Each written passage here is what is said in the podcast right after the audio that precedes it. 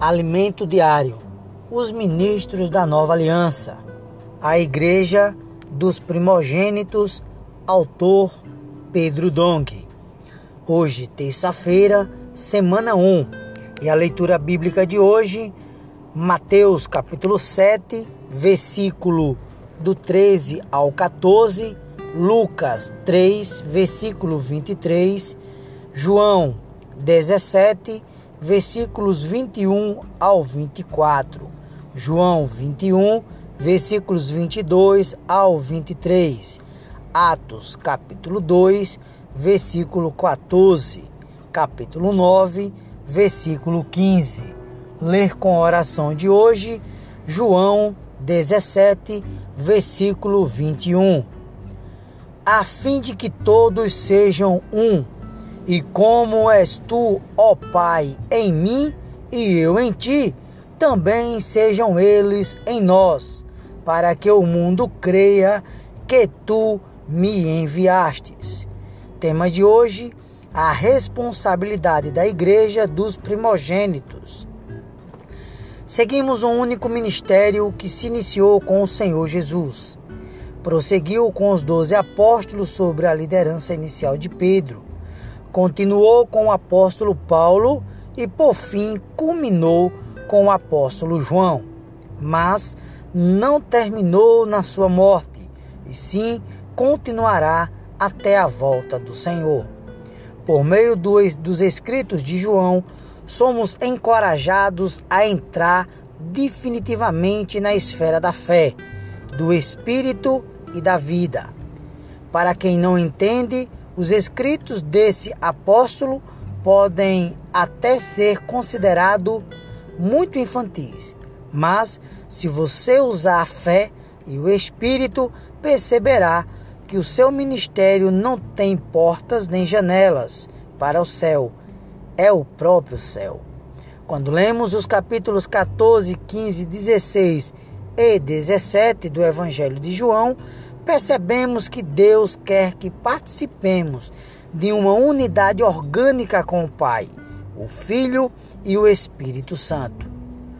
Com os ensinamentos de João, somos encorajados a buscar, pela fé, as experiências profundas do Espírito. Deus quer inserir o homem em si mesmo mediante o processo de glorificação. Porque Deus lhe traz essa revelação? Porque você está pronto para praticar esse ministério. O ministério de João não é para os que estão relaxadamente na igreja, vivendo uma vida espiritual sem compromisso. Esse ministério é para quem realmente quer cooperar com a execução da vontade de Deus na terra.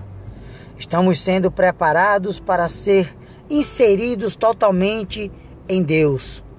Por isso, precisamos estar esclarecidos sobre o plano eterno de Deus para o homem, que é a sua economia. O Senhor investiu dezenas de anos em nós, com suas ricas palavras, revelações, experiências e com a pregação do Evangelho principalmente nesses últimos três anos. Temos visto e intensificar de tudo isso com um serviço a Deus que caminha alinhado com a palavra profética no viver da igreja.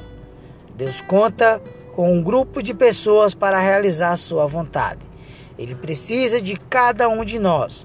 Como veremos nesta semana, somos a igreja dos primogênitos. Nesse ambiente, cada filho de Deus pode crescer, amadurecer e conhecer a vontade do Senhor. Com a igreja dos primogênitos, não devemos buscar o Senhor somente nas situações que nos são convenientes.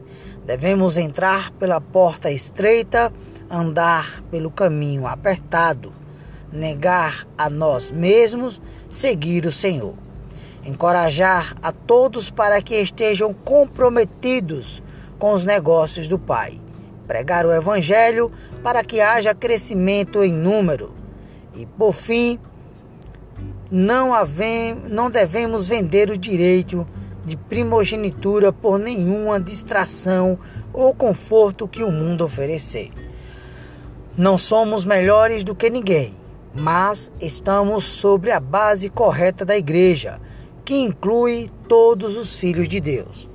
Por exemplo, sabemos que há judeus espalhados por todo o mundo, mas somente aqueles que estão no estado de Israel representam essa nação.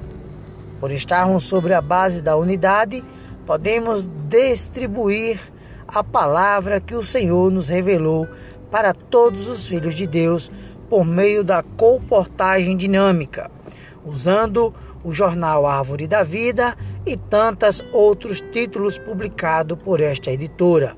Temos procurado ser fiéis na distribuição deste alimento para os filhos de Deus. Graças ao Senhor, estamos posicionados sobre a base correta e temos a convicção de que não somos mais um movimento, mas a igreja dos primogênitos, os escolhidos de Deus para fazer sua vontade nesta era.